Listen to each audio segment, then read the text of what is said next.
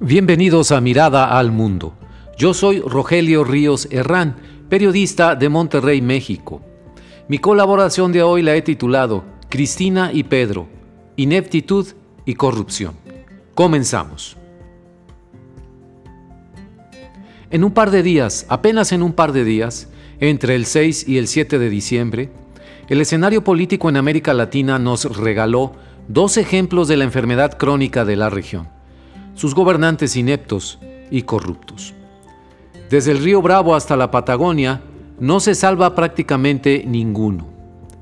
En esos dos casos me refiero al de Cristina Fernández, expresidenta y actual vicepresidenta de Argentina, y por supuesto al de Pedro Castillo, ahora expresidente del Perú, detenido tras su destitución por el Congreso peruano.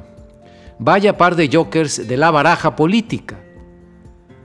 La señora Cristina es todo un caso de la decadencia, de un movimiento popular que se dice progresista o de izquierda, me refiero al peronismo, sin serlo verdaderamente en los hechos.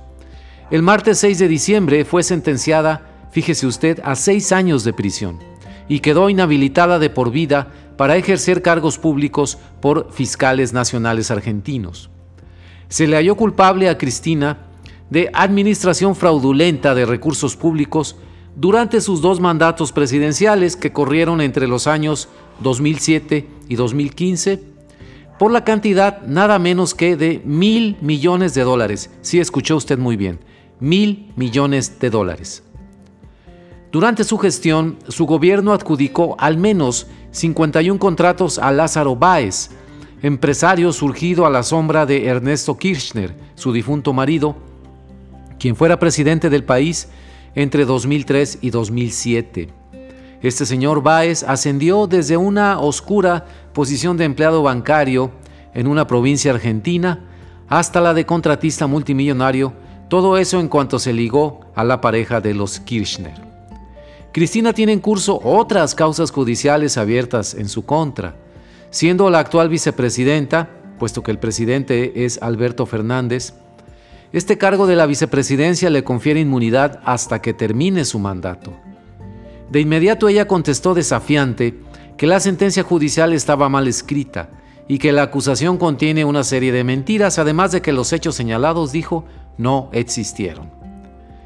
Además, ella agregó que no contendería por la presidencia en las próximas elecciones.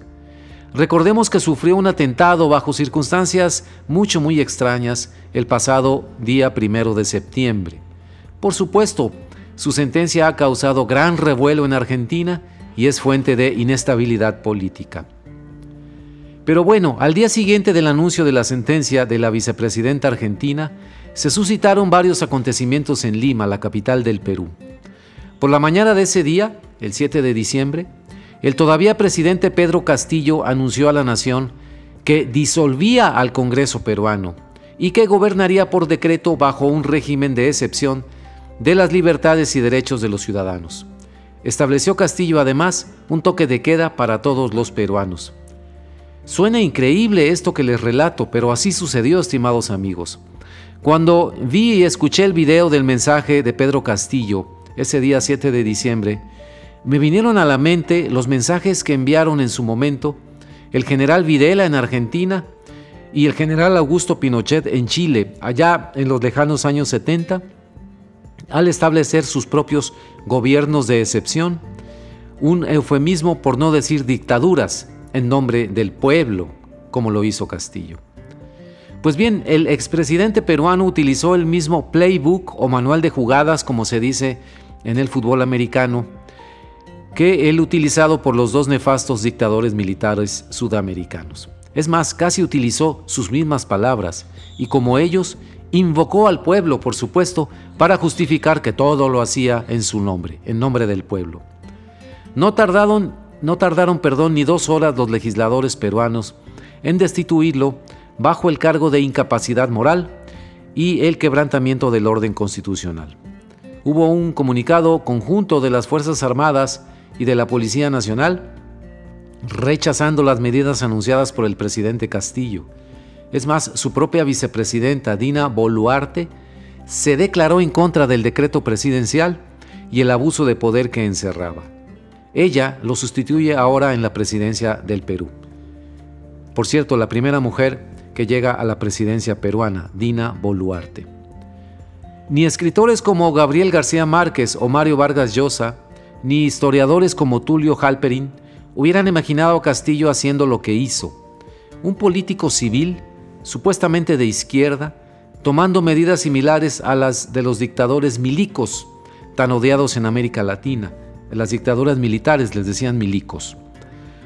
Solo le faltaron el uniforme y las medallas en el pecho a Castillo.